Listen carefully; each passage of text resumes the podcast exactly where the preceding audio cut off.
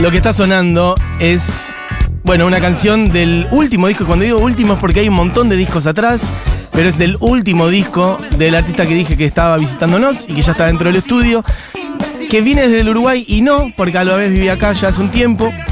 Es el señor Paul Hills. ¿Cómo estás, Paul? Todo tranquilo, súper tranquilo porque la mañana se haya, eh, ¿cómo es que se dice?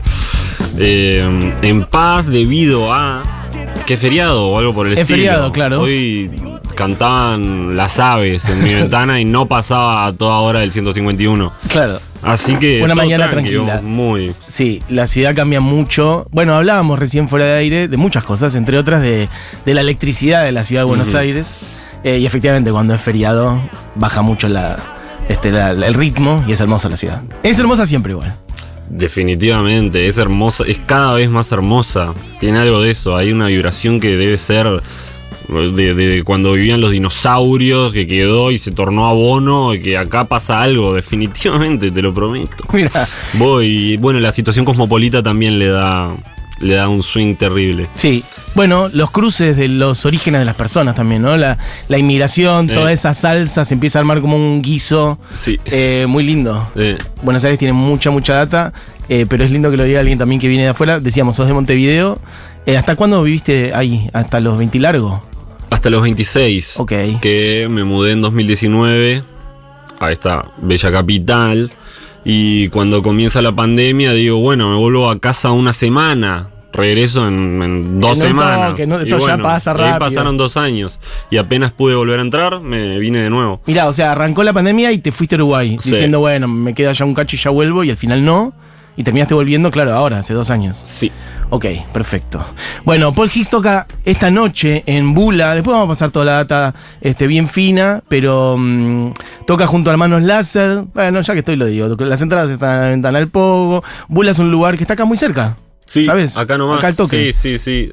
Pleno Almagro, un sótano amplio. Exacto. Donde hacen recitales de música hardcore, de heavy metal, fiestas de música ochentera. Entonces tiene como, bueno, una variedad digna de una capital cosmopolita. Exactamente. Churgo, nuestro productor, ha hecho mucha fiesta ahí adentro. Eh, distintos ciclos. Bueno, che, eh, tengo en mis manos, eh, agradezco ahora al aire, pero ya lo hice afuera, eh, una edición en vinilo del último disco de Paul Hicks que se llama Tridimensional. Este, me decías antes, esto no es, no es ni un LP ni es un simple, es un Es un 10 pulgadas. Ahí está, son 10 pulgadas. Eh, es una edición bellísima. Y bueno, es un disco tremendo que, que hiciste, bueno, que producido con, junto a Martín, hablábamos de Martín antes. Eh, sí. Metámonos un poco ahí, ¿cómo fue esa, esa hechura de ese disco, ese encuentro con Martín? Nos hicimos muy amigos, naturalmente, en una cuestión de, de admiración intergeneracional, podríamos llamarle. Tal vez yo cuando tenía 15 ya oía el Evangelio según mi jardinero a todo trapo y a toda hora. Pero con el correr del tiempo lo que sucede es que tus em, personajes admirados pasan a ser tus colegas y en casos especiales tus amigos. Entonces con Buscalia nos hicimos muy amigos, fue instantáneo el, la- el chispazo. La conexión. Sí, las frases de uno la terminaba el otro y viceversa, ¿viste? Nos pisábamos la- las colas de cada oración. Qué hermoso cuando pasa Sí, eso. muy Buena lindo. energía. Bueno, es de afuera se nota mucho eso, que tiene una energía muy este, similar. Sí, hay algo ahí donde nos, nos entendemos. En un momento empecé el proceso que llamé el exorcismo de Paul Higgs, que en donde, en donde quería quitar de- del frente al personaje creativo que reinaba sobre mi obra. Que tenía sus vicios y sus costumbres demasiado impregnadas en mi vida, ¿viste? Y es como algo que yo lograba discernir y notar como hasta, salvando las distancias, patológico, Mira. ¿viste? Como Decís como que se te había armado un personaje que te estaba comiendo un poco. Algo por el estilo, más, más que nada en una cuestión práctica compositiva, Ajá. en cierto modo, ¿viste? Iba, ten- tendía a ir a lugares o A palabras lugares. o a rimas o a juegos, que creo que le pasa a todo el mundo, a cualquier persona que haga una artesanía durante mucho tiempo. Entonces dije, bueno, quiero deshacerme de esto o encontrar o, o purgarlo. o- entonces llamé a quien había hecho el evangelio, ¿entendés? Exacto, Al experto en el evangelio. Y ahí lo cité a Martín y le dije, ¿estás para que hagamos esto? me acuerdo que me dijo, Fa, Paul, pero vos decís que necesitas un producer. Y yo le digo, creo que sí y creo definitivamente que tenés que ser tú. Y ahí empezamos. Pasó el verano donde Buscalia curtió un, un clásico de, de su vacación que es el clavo, el El- cabo, el clavo Polonio, el Polonio. clavo Polonio. Se Eh, clavó en el cabo. El por- Cabo Polonio. Sí, así que a la vuelta, A la de- vuelta del de cabo. ese verano le dimos eh, Mira, pero parejo. él te dijo, ¿estás seguro que necesitas? Porque evidentemente él veía en vos como, como una energía este, autosuficiente, digamos. Absolutamente. Como que se ve que no era una jungla fácil para entrar, digamos. Exacto, y yo eso soy eh, en cierto modo como compositor y, y como creador de una discografía, eh, soy a esta altura, por lo menos trabajando en mi obra, un experto en cierto modo, porque grabé muchos discos, vengo de la generación del home studio y de grabar un disco en tu casa y subirlo a internet y que esa sea la publicación, ¿viste? Entonces ya... Antes del tridimensional he, he publicado una banda de ¿Cuántos tenés? Porque yo decía antes, es el último de muchos, pero Estoy- entre la solista y algunos Me otros perdí, proyectos. me perdí. Me gusta decir que son 22 porque me gusta, es mi número favorito, pero te- algo por el estilo, ¿viste? Es que Es una locura eso. Sí, pero hay mucho, yo lo, lo he razonado porque gusto también de criticar el trabajo que, que llevo a cabo. Sí. Sin- positivo o no positivo, de, la- de forma imparcial en su, Sí. en su mientras sea posible. Entonces descubrí que claro, yo lo que se consideran demos los torné álbum en Ajá. cierto modo, ¿viste? Ajá. No, muchas veces se graba un demo, después se graba de nuevo ese demo y, Sí. y ahí está la versión definitiva de una canción. Pero como venía, vengo de la generación primera del home studio tan a la mano, muchas cosas que grababa en mi casa las tornaba a un álbum, les ponía una foto de tapa y Bueno, pero podrías mañana. también tener el criterio de decir, bueno, esto no lo voy a mostrar y ya. Vos preferís mostrar. Vos soltás, soltás, mostrás. En aquel mostrás. entonces, en toda mi, mi primera adultez, Sí. sí. sí, sí, Entonces, de ese modo fue que se publicaron tantos, tantos discos. Claro, porque uno va a, por ejemplo, tu Bandcamp y hay 800.000 tapas de Exacto. discos. Sí, y en Bandcamp además, Tremendo. hasta ahora subo cosas secretas. O sea, que no están, ni, ni, ni las publico en las redes sociales que más utilizo, sea esta Instagram. Claro. De todos modos, este año dejé de trabajar con el sello con el que venía trabajando hace mucho tiempo, Ajá. que se llama Querus, es un sello argentino. Ajá. y decidí hacer lo que llamo el proceso actual, no es el exorcismo, sino que es borrón y cuenta nueva. Por lo cual me rapé, número uno, ¿viste? Como llevar el cambio al físico. Porque vos tenías Tenía una, una, melena, una pelambre pelo importante. naranja, no sé, como estaba buscando algo y ahora dije, ta, lo voy a encontrar quedando en cero. Me rapé, cambié lo que pude de mi guardarropas, me purgué, me deshice de un montón de cosas y ordené mi discografía. La catalogué en, en un montón de archivos de, de documento y eso lo estoy subiendo, lo estoy distribuyendo en todas las eh, redes por las cuales se comparte música para también, ahora que cumplí 30 años, quedar en cero, Ajá. ordenado, limpio, pulcro, para ensuciarme Para, tranquilamente. claro, eso te iba a decir, para... lo más pronto que tarde para tirarme al barro. Pero hay algo de eso, sí. Entonces todos estos discos los estoy ordenando, catalogando y se van a empezar a subir para que todas las personas puedan escucharlo en las más comunes eh, redes de distribución, sea Spotify, Apple Music, bla, bla, bla, y no solo en secreto en Claro, Bandcamp. exacto. Quien dice todo esto es Paul Higgs, artista uruguayo que toca esta noche eh, acá en Buenos Aires. ¿Sabes que em, Hablabas antes del corte de pelo y demás, no sé si te lo han dicho, pero bueno, obviamente antes con el pelo largo, eh, por ahí tenías un look más, este, no sé si... em, bueno, alguna tapa de zapa, ponele con el pelo largo. Obvio, Pero ahora con el pelo hoy. corto y, y tu rostro que es ba- bastante peculiar también, eh, me llevas mucho a un Spinetta 80. ¿Te dejaron alguna vez? Eh, bueno, al- algo De en hecho- relación al flaco, siempre, por una cuestión. eh, Pero no solamente. mm, no, sí, no, del fenotipo Eso, físico. exacto, sí, sí. Flaco, Eh. eh, estirado, pero la cara también y el pelo corto. Sí. Una espineta de fines de los 70, primeros 80, ubicás. Este, Sí, definitivamente, pero Te tendrían sí. que haber llamado para la serie. Por ejemplo, la de Fito, Mm. que. ¿quién, a ver, Spinetta la hizo cartoon. Me persiguió esa serie. Mira, ¿en qué Yo- sentido? Me, me pone mal actuar. No me gusta, me pone Pero muy actuás, ¿o nervioso. no? En Actúo en cosas. Porno y Helado, que es una serie que hace mi amigo Martín Piroyansky. Sí. Vengo de Montevideo de tres semanas de actuar ahí, pero es tranqui, soy amigo del director, es como. Pavean. Me siento como en casa. Pero la serie de Fito me perseguía. Primero para hacer casting para hacer de Fito. Ah, mirá, eso Sí. ocurrió realmente. Sí, sí, Ah, mirá, se yo tiré, avanzó, se pero- avanzó. Tortura. Podía Porque ser amo a Fito también, con ¿eh? toda mi Claro, alma. sí, sí, entonces No, no sé actuar, no tengo método, entonces no puedo representar a alguien que está ahí vivito y coleando. Sí, y- qué presión además. Es total, Bueno, no, prefiero disfrutar sus discos. Y y- vos lo hizo muy bien igual también. Increíble. Y además había una cosa, yo soy músico y estoy haciendo mi discografía, entonces se cruzaban muchas Era cosas demasiado, extrañas. demasiado, sí, sí, Después me hicieron hacer casting para Charlie. Mirá, que le Entonces- hizo Andy Chango. Toda gente Exacto. amiga de la casa. Mirá, sí. Pará, no, no, esto es. Esto Pero sos más espineta, o sea, real. Tu cara, ahora vamos a poner la cara de Paul en es- Instagram para que decidan si era. Está bien, ¿Cuál era? Con una encuesta y que digan, tenía que ser Fito, tenía que ser Charlie, tenía que ser Espineta. esto se va enredando. Imagínate a mí todo trancado en relación a la actuación, incómodo, haciendo un casting a través Sí. de Zoom en Montevideo, en el dormitorio donde yo vivía, actuando No, para una persona que estaba del otro lado de la cámara, con la cámara apagada, de Charlie García hablándole a Fito Páez en un baño. No. Es como del tipo de cosas que agradezco que no estén registradas. Ah, O sea, haciendo un casting, claro, ¿qué, qué es? Por internet, yo actuando solo en el cuarto de mi Haciendo casa. de Charlie y ni siquiera ves el rostro de la otra persona. Nadie, la cámara apagada. Pero ¿y por qué? Prendan la cámara. Ni de- es que no sé, tal vez se hace así. Y pará, peor. No, muy Me- me- fuerte. ahí me seguía, ya había pasado un año y me seguía persiguiendo el casting. Pasan unos meses y me persigue de nuevo. Sí. Porque Andy Chango no quería mostrar su trasero. Esta historia la ha contado Andy Chango. A ver si yo lo podía, si yo podía ir a mostrar el culo. Sí. A la serie. ¿Y? Obviamente dije, no. Era tipo lo más bajo que me podían invitar a hacer, boludo. Una tortura, me persiguió la ¿Pero ¿Por qué serie. te buscarían a vos por el culo? Ah, bueno, porque claro, tenés el fenotipo Charlie. Exacto. Ok, perfecto. No. ¿Cómo se había resuelto el tema culo? Esto Churco lo sabe.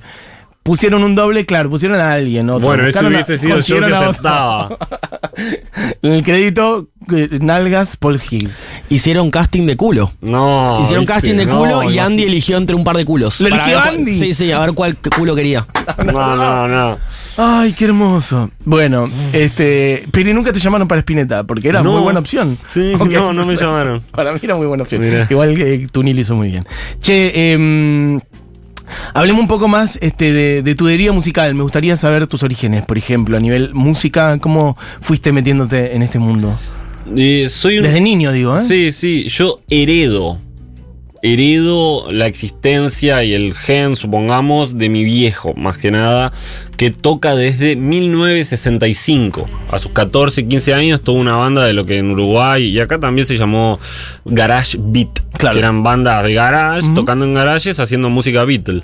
Tuvo un grupo que se llamó Los Shades, entonces, mm, 15 no, tipo 25 años después yo nací. Y el tipo ya había tocado a través de los 60, de los 70, de los 80 y yo na- nazco en el 93. Entonces en casa ya habían guitarras, historias, música, discos. ¿Pero era algo central en la vida de tu viejo o tu viejo, al margen de eso, era tipo contador? Muy central en la vida de mi viejo, pero al margen de eso era odontólogo. Ah, bueno. Sí, eh, así que fue odontólogo mucho tiempo, y, pero nunca dejó de tocar y de, de interpretar música en casa y con bandas, entonces eso estuvo siempre... ¿Y siempre de niño sentiste que tenías que ser músico? ¿Lo tuviste claro? No, entró cuando dejó de importarme el equipo de fútbol llamado Peñarol, que es un equipo muy Sí, importante claro. en Uruguay. Claro. Era mi vida y la época de la pelota, la Total 90 y los botines Sí. Total 90, hubo algo de eso que eran como, eran lo- que ahora consumo como discos y artes de tapa. Era tu vida. El fútbol, eh, Edgar Davids, el jugador, eh, la pelota- el balón escorpión, que era una pelota plateada que jugaban con el tema Mambo Number 5. Total. En- ah, estabas en- obsesionado con el fútbol en los Mal, 90. me encantaba, me encantaba, me encantaba. Cumplo 11, 10 y ahí sí, empiezo a tocar la viola, sale el de bichos y flores de la vela puerca Sí. y me empieza a llegar como ese asunto, descubro Bob Marley, Ajá. que es un- un- una forma agradable de entrar a la música. ¿viste? Hay, hay tipo Marley para bebés. Sí, sí. Tiene algo resonante, Ajá. como eh, le llaman ear candy, caramelo para los oídos. Mirá, no había escuchado Sí, nunca esa categoría. Ear Candy. Entonces entré con Bob Marley, no sé qué, de Bichos y Flores, sale el American Idiot de Green Day, Ah, ya estás. sale el Stadium Arcadium de los Red Hot Chili Peppers, pleno MTV. Todavía Claro. MTV no era eh, lo que Lo- actualmente sí, es, sí, que no sé ni qué es. Todavía era un canal de música. Influía mucho. Sí, sí, sí, sí. Y ahí no hubo vuelta atrás. Un- se abrió mi tercer ojo y acá estoy. Me ha traído hasta acá y me lleva hacia. hacia. hacia. Hacia, hacia mirar en lontananza. En lontananza, como diría Martín. Martín Exacto, en ese tema. El otro día. Sí, hablábamos sí, de eso con Buscaglia. Sí, sí, sí. mirar en lontananza, ¿viste? Ya, mi tercer ojo mira en lontananza. Muy no bien. sé a dónde me lleva, pero. Hacia el horizonte. Che, eh, el que dice todo esto es Paul Higgs, eh, que está además con una guitarra en la mano. Y yo quiero que sigamos charlando, pero también un poquito que la gente te escuche. ¿Tenés ganas de tocar algo? Sí, claro, vamos con Ni ahí, que es incluida en el disco tridimensional. Exactamente. Bueno, se fue. Me piden que haga un tema. Que vuelva a las canciones. Que vuelva a las raíces. Que se entiendan los acordes, pero no. No lo haré. Que baje la vara. Que remangue mis mangas. Que devele el secreto. Y que pare con la magia. Pero no. No, no, no. No lo haré, ni ahí.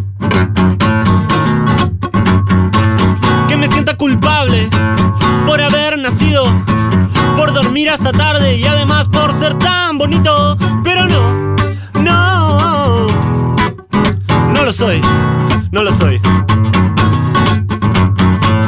Vi tus comentarios, olfateé tu alma vacía.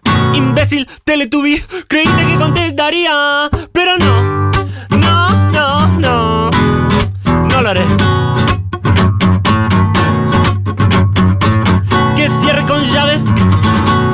La trae.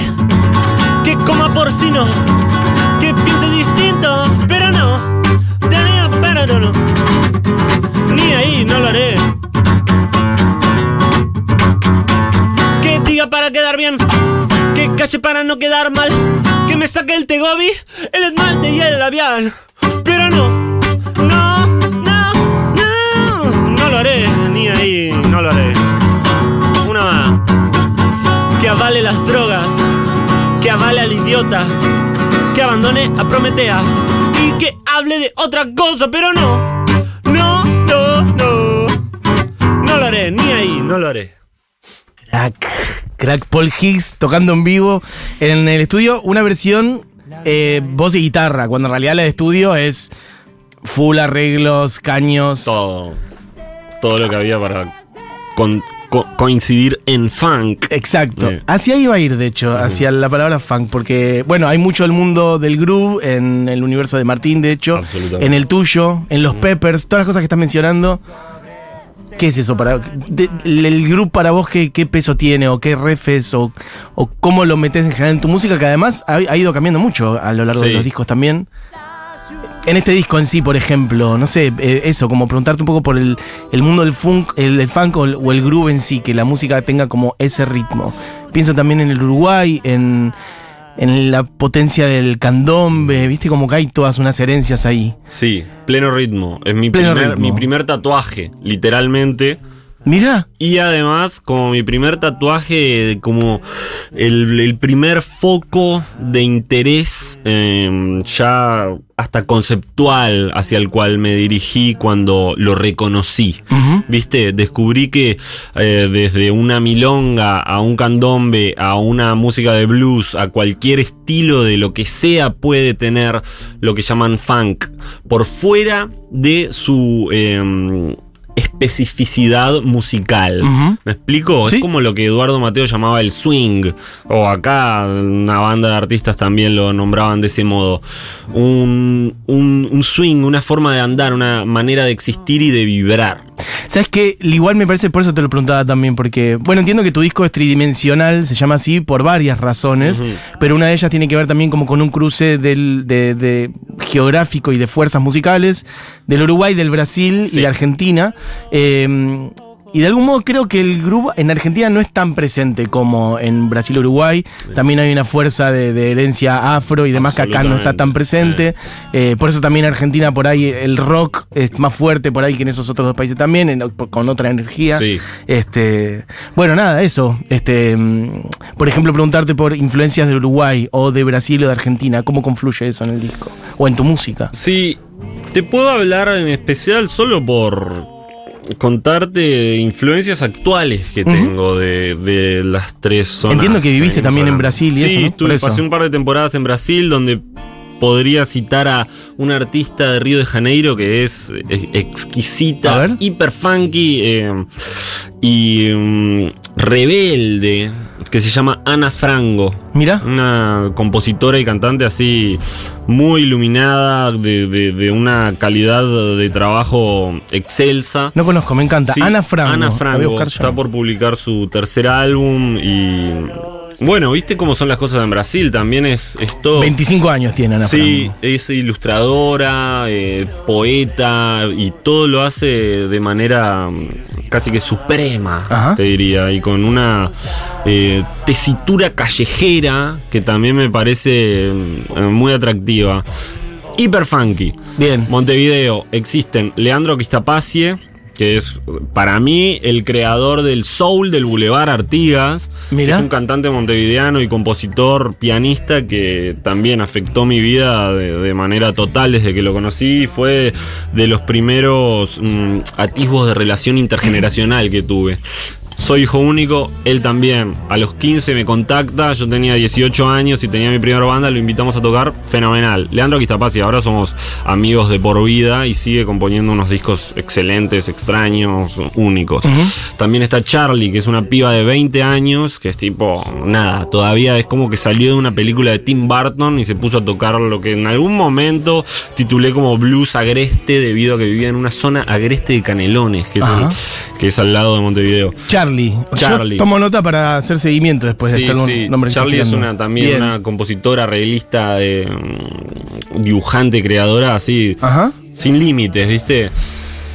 Y acá, naturalmente, mm, resueno mucho con el querido Lucas Difonso, que ha sacado hace poco un álbum que me parece fenomenal. Sí. También están en La Plata las Islas Mujeres, Sí. me parece una bandaza. Ahora estoy tocando con Faustina en batería, que es la batera del grupo. Y tocas también a veces eh, con Melanie, por ejemplo. Ni que hablar, mostra- palabras mayores. Mostra total. sí. Melanie Williams. Lo mismo, mismo. Ahí ya entra una cuestión más eh, mm, de empírica, de, de- de tocar con Melanie. Yo ha afectado mi forma de tocar y bueno, y el rumbo de mi vida, digamos. Me gusta Eh, que decís que de cada cosas que, que mencionás hablas de cómo te afecta y te modifica. Sí. Una cosa muy permeable de incorporar también cosas de otros. Sí, sí, sí, de otros, desde la música o a la señora que me vendió el café en el kiosco de la esquina, que me hizo, que me dijo, no, acá no se tira el vaso, se tira en el, en el, en el, en el- en el basurín que está afuera, no sé, todo, todo es un poco, todo es afección y todo es, trato de vivir de una forma poética, Bien. entonces eh, tengo las antenas eh, paradas para cualquier mm, influencia. Alguien dice, que me parece muy bien. Bernardo dice, rarísima e interesante la música y el groove de esta persona. No entiendo cómo se escribe el nombre y no lo puedo encontrar en redes. Eh, vamos a decirlo, es Paul, como, como el nombre, Sí, Paul sí. McCartney. Exacto, Y Higgs Paul. es H-I-G-G-S. Efectivamente. Origen inglés. Eh, sí, galés o una cosa de, de la tierra vikinga, tal vez. ¿no? Ok, No perfecto. no saber, vaya, no, yo no sé. Paul, tenemos que recontra redondear porque nos estamos Dale. quedando ya sin tiempo. Em, gracias por venir. No, por favor. Para, ¿nos vamos directo o querés hacer un mini toque de algo más? Solo si vos querés, si no, vamos a algo del disco. ¿Preferís Mm. vivo o disco? Vamos con el disco. Vamos, Vamos con el disco, perfecto, sí, perfecto. Bueno, Paul toca esta noche entonces en Bula, en Almagro, eh, que es Bulnes y La Valle, de allí el nombre. Sí. Bulnes 998, las entradas están en Alpogo y toca con, bueno, los hermanos Láser, banda también uruguaya, de quien si querés decir algo, dos segunditos, me contabas antes que los admirabas. Influencia absoluta, eh, operadores importantísimos de la canción montevideana de los últimos 20 años, con una perspectiva muy distinta a la clásica Ujú. a que- con la que asociamos a, a la música yoruba. Bien, Sí. Paul, gracias por venir. Estás viviendo en Argentina, así que te vamos a tener a mano. Nos vemos. Para estar de vuelta, para irte a ver. ¿Tenés otra cosa que quieras contar después? ¿Alguna otra? Se vienen recitales. Voy a tocar con una banda interesante de La Plata que se llama Monstruo. Sí, claro, Que monstruo. lo estuve escuchando Amigos. y tipo también, palabras mayores. Sí, ¿no? palabras mayores. Tengo un reci con ellos en La Plata y al- a los días en Buenos Aires. Así que Espectacular. eso va a estar interesante. Bien, Paul, no tengo dudas que te espera lo mejor. Estoy Muchas seguro. gracias, muy amable. Eh, vamos a cerrar con Sufro, entonces, de Tridimensional, el último disco de Paul Higgs. Cansino. Qué misterio es la alegría. Si ya abandoné a mi familia. Hice el sacrificio en la playa. Sufro de un estado cansino y me sienta bien.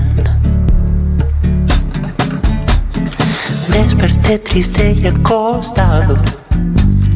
Luego de haber soñado,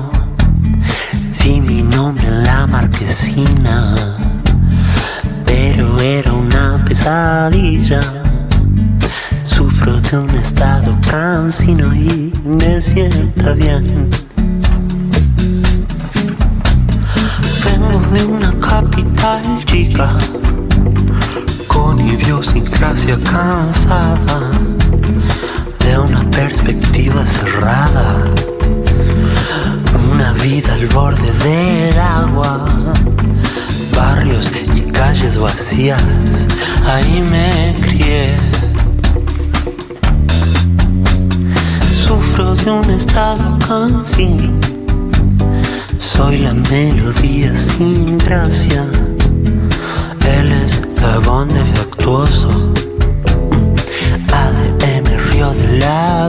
Plata.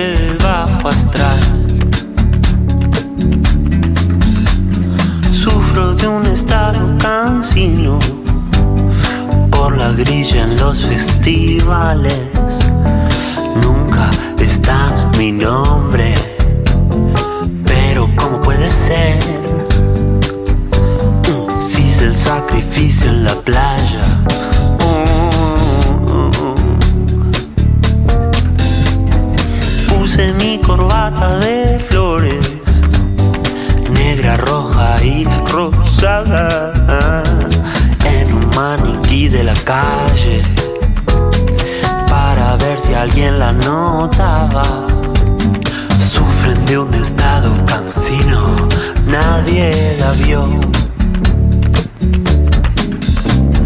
Déficit atencional se llama mi juego preferido. Fuerte aplauso para la vida. La cinta le llaman fita. En Brasil y en Portugal. Según vos parezco Frank Zappa.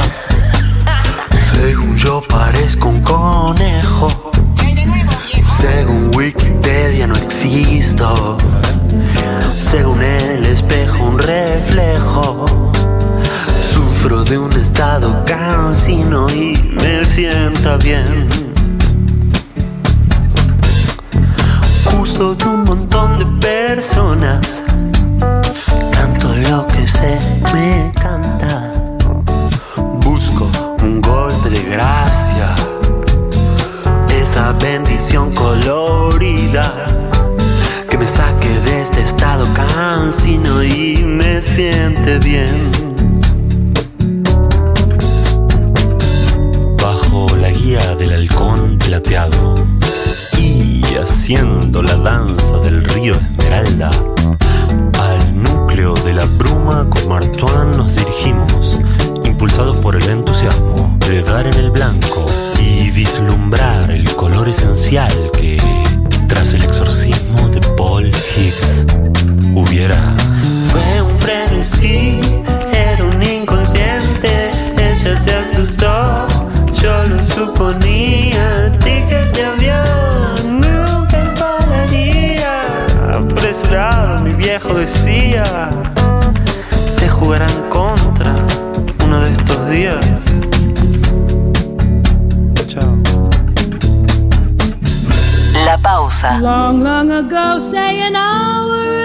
el agite. En la hora animada hay tiempo para todo.